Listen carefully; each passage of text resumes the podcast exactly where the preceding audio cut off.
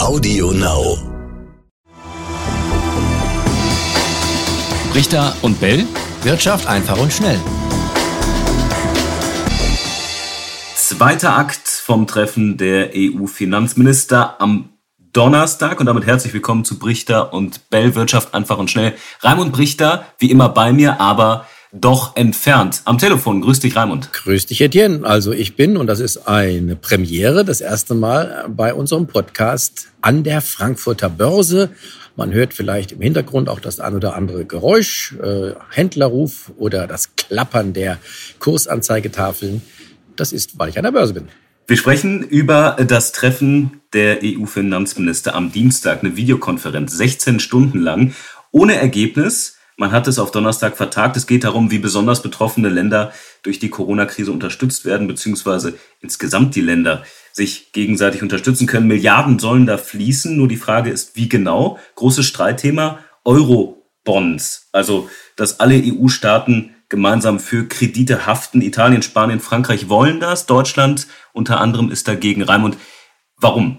Zuerst müssen wir, glaube ich, nochmal festhalten, dass wir diesen Podcast aufzeichnen, bevor die Entscheidung über die Hilfen äh, gefallen ist. Also äh, das muss man einfach berücksichtigen. Aber die Entscheidung ist nach meinem Dafürhalten relativ absehbar. Es wird keine Eurobonds noch nicht geben, sondern es wird versucht, den besonders betroffenen Ländern wie Italien und Spanien mit anderen Mitteln zu helfen. Welche könnten das sein? Da gab es ja eine Diskussion über ein Sicherheitsnetz, ähm, das dann aus drei Faktoren bestehen sollen. Vielleicht können wir da mal ein bisschen erklären, was da ja, geplant ist. Ähm, das mit den drei Faktoren ist aus meiner Sicht auch ein bisschen zu kompliziert. Wichtig ist einfach, äh, dass Geld locker gemacht wird auf den verschiedenen Wegen und über verschiedene Kanäle. Der eine ist der ESM, das ist der Euro-Rettungsschirm, der in der Euro-Krise eigentlich zur Rettung des Euro aufgespannt worden ist, der aber gar nicht äh, zu, zu, größeren Teilen genutzt worden ist. Und diesen ESM, diesen Euro-Rettungsschirm, der auch über äh, viele, viele Milliarden Euro verfügt, die er an den Kreditmärkten aufnehmen kann, dieser Rettungsschirm soll jetzt einer dieser drei Säulen sein, um Italien und anderen Ländern relativ unbürokratisch zu helfen. Da muss man ein paar Regeln ändern. Äh, äh, der Rettungsschirm war ja damals vorgesehen oder der ähm, Schutzschirm äh, damals vorgesehen für Länder, die dann in Programme gehen, die dann auch gewisse ähm, Bedingungen erfüllt, äh, erfüllen müssen. Und das alles will man streichen, also keine Bedingungen mehr, bedingungslos quasi jetzt das Geld über diesen Schirm. Und dann gibt es noch das Zweite, ist die Europäische Investitionsbank, die auch äh, locker Kredite vergeben kann an die betroffenen Länder.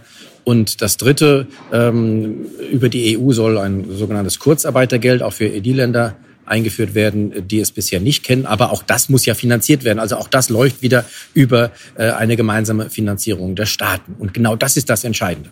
Also mehr als 500 Milliarden Euro sollen da locker gemacht werden. Warum sagen jetzt äh, Länder wie Italien oder auch Spanien, das ist ein Zeichen der Solidarität, wir brauchen diese Eurobonds. Warum reicht denen das nicht, was da diskutiert wird? Hört sich doch eigentlich ganz gut an. Gute Frage, musst du sie fragen. Aber, aber ich denke, ähm, die wollen halt mehr und die Eurobonds sind auch irgendwo eine logische Konsequenz äh, der Währungsunion. Äh, dazu muss man wissen, eine Währungsunion ist wie eine, eine Ehe äh, mit äh, gemeinsamer Kasse. Und da geht kein Weg dran vorbei. Äh, jeder weiß das, dass wenn, wenn so eine Ehe besteht, der eine Partner für den anderen auch einsteht und auch in notfalls für ihn bürgt. Und genau das ist im Rahmen der, äh, der Währungsunion nötig. Ne? Und wenn wir die anderen, äh, wenn wir die anderen ähm, Hilfsmaßnahmen jetzt mal berücksichtigen, die ja im Gespräch sind, ich habe sie ja gerade genannt, auch die beinhalten ja schon eine Art gemeinsame Haftung. Auch über den ESM, über diesen Euro-Rettungsschirm, ähm, das ist in Deutschland genauso beteiligt. Auch da wird also eine Art gemeinsame Haftung ähm, äh, dann in Kraft treten. Es sind noch keine Euro-Bonds, aber irgendwann werden die auch kommen. Wie sie denn heißen, ob jetzt Corona-Bonds oder anders, das wird man sehen. Jetzt sollen die Mittel fließen. Wie genau das dann vonstatten geht, das werden wir am Donnerstag spätestens dann erfahren, es sei denn, es vertagt sich alles nochmal. Ähm, wie genau äh, fließen die Mittel denn dann tatsächlich? Also wie kriegt ein Land wie Italien das Geld? Gibt es dann eine Überweisung und dann entscheiden die selbst, wie sie es ausschütten? Genau. Ähm, genau das ist ja auch, äh, darauf bestehen ja auch diese Länder, dass man jetzt nicht große Bedingungen stellt an, an diese Programme. Ähm, man kann davon ausgehen, die Länder wie Italien und Spanien sind in so großer Not, dass sie das Geld tatsächlich dafür einsetzen werden, äh, diese Not, äh, wo es geht, zu lindern und nicht irgendwelche, äh, was weiß ich, Flughäfen davon bauen werden oder, solch, oder solche Sachen. Was könnte das Ganze, weil du gerade auch die Währungsunion logischerweise angesprochen hast, ähm, auch für die Union an sich bedeuten? Vielleicht auch für den Euro? Ist das so ein kleiner Krisentest oder ist das gar nicht so hoch aufzuhängen? Also das hat natürlich doch mit dem Euro sehr stark zu tun. Ähm, obwohl die Corona-Krise nichts mit dem Euro zu tun hat. Aber wenn wir eben nicht für also Deutschland, die starken Länder, Deutschland, äh, Niederlande, Österreich, Finnland und andere aus der nördlichen Hemisphäre, wenn die nicht für die ärmeren, ärmeren und weniger gut wirtschaftenden Länder einstehen, dann wird die Eurozone, und das habe ich schon mehrmals gesagt und auch in meinem Buch Die Wahrheit über Geld, ich kann es nur noch mal empfehlen, 2013 schon geschrieben, dann wird die Eurozone auseinanderbrechen. Das mögen Politiker wie Sebastian Kurz, wir haben ihn bei NTV äh, exklusiv interviewt und er hat auch nochmal gesagt, er ist gegen eine gemeinsame Haftung, also gegen Eurobonds. Das, werden, das mögen diese Politiker nicht verstehen, sind ja auch keine Wirtschaftsexperten. Aber ihre Berater müssten das eigentlich verstehen und ich verstehe nicht, warum sie es nicht verstehen. Also, soll heißen, wir brauchen irgendwann die gemeinsame Kasse, die gemeinsame Haftung, sonst wird die Eurozone auseinanderbrechen. Aber an dem Corona-Modus im Moment nicht. Nein, weil es im Moment ja noch äh, andere Möglichkeiten gibt, diesen Ländern zu helfen. Wenn die nicht ausreichen, dann wird die Diskussion erneut aufkommen. Und wie gesagt, irgendwann, früher oder später, werden auch Eurobonds kommen. Was muss denn passieren, dass Eurobonds kommen? Weil die Maßnahmen, die wir gerade ähm, aufgezählt haben, die hören sich ja eigentlich so an, als ob da locker Geld fließen kann, ob als ob es da Regeln gibt, wie man Kredite verteilen kann und wie man die dann eventuell auch wieder zurückzahlen kann. Also was muss passieren, dass das alles nicht mehr wirkt? Also über die Rückzahlung sprechen wir jetzt noch gar nicht. Ähm, da habe ich auch meine, meine Bedenken und meine Zweifel, ähm, dass die tatsächlich zurückgezahlt werden können. Wenn, müssen sie wahrscheinlich mit neuen Schulden finanziert werden, also rechte Tasche, linke Tasche.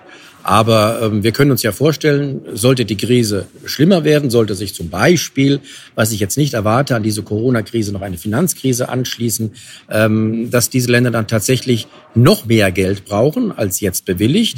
Und dann äh, würden wahrscheinlich die Eurobonds äh, aus der Schublade wiedergeholt werden. Oder auch, um nur, das ist ja auch schon im Gespräch, den Wiederaufbau, der ja nach der Krise auch stattfinden muss. Und dann geht es dann tatsächlich um Konjunkturprogramme, nicht um äh, die, die Hilfen für äh, die besonders Betroffenen. Da geht es dann tatsächlich um Konjunkturprogramme zur Ankurbelung der Wirtschaft in den einzelnen Ländern. Dazu gehören dann zum Beispiel auch äh, die maroden Straßen wieder in, in Gang zu setzen. Möglicherweise wird für solche Programme werden dann Eurobonds oder Wiederaufbaubonds, wie sie dann in Italien da gerne genannt werden, ähm, tatsächlich ins Leben gerufen. Wir haben ja schon oft darüber gesprochen, dass die Europäische Zentralbank Geld schaffen kann, so wie es ja eigentlich beliebt. Natürlich hat das immer ähm, Grenzen und ist auch immer mit einem bestimmten Rahmen dann verbunden. Aber kann man in der Corona-Krise nicht einfach so viel Geld auf den Markt werfen, die Länder damit unterstützen, bis man es am Ende geschafft hat? Oder passiert das genau so und das Ganze bekommt dann halt noch einen Namen? Wie jetzt zum Beispiel dieses Sicherheitsnetz. Genau, es passiert ja im Prinzip schon. Ähm, eine weitere äh, eine weitere Maßnahme war ja der EZB, äh, sie kauft Staatsanleihen auf und druckt damit ja dieses neue Geld. Und sie hat ja, wie wir jetzt aus den neuesten Zahlen wissen, vor allen Dingen italienische Staatsanleihen aufgekauft und damit auch den italienischen Staat schon gestützt. Denn wenn sie das nicht gemacht hätte, die EZB, müsste der für neue Kredite viel höhere Zinsen zahlen, als er das jetzt muss. Also, da ist ja auch wiederum Thema Gemeinschaftshaftung. Da ist ja auch Deutschland schon wieder mit im Boot. Denn nehmen wir mal an, Italien ginge pleite und würde diese Staatsanleihen nicht zurückzahlen können. Die sind ja in den Beständen der EZB. Also muss das dann umgelegt werden. Und da ist wieder Deutschland dran beteiligt. Also diese Haftung gibt es in der Europäischen Währungsunion. Da kann man drüber diskutieren, solange man will. Die gibt es und die ist auch nötig. Sonst ist die Währungsunion geplatzt. Was haltet ihr da draußen von Eurobonds, von gemeinsamer Haftung und ja auch von dem Gesamtkonstrukt der Währungsunion im Moment mit Blick auf die Corona-Krise? Schreibt uns gerne Brichter und Bellet ntv.de. Und ich möchte nicht versäumen, euch allen da draußen ein wunderschönes Osterfest zu wünschen. Schönen Dank und ciao, ciao. Von meiner Seite auch. Bis zum nächsten Mal. Tschüss. Richter und Bell. Wirtschaft einfach und schnell.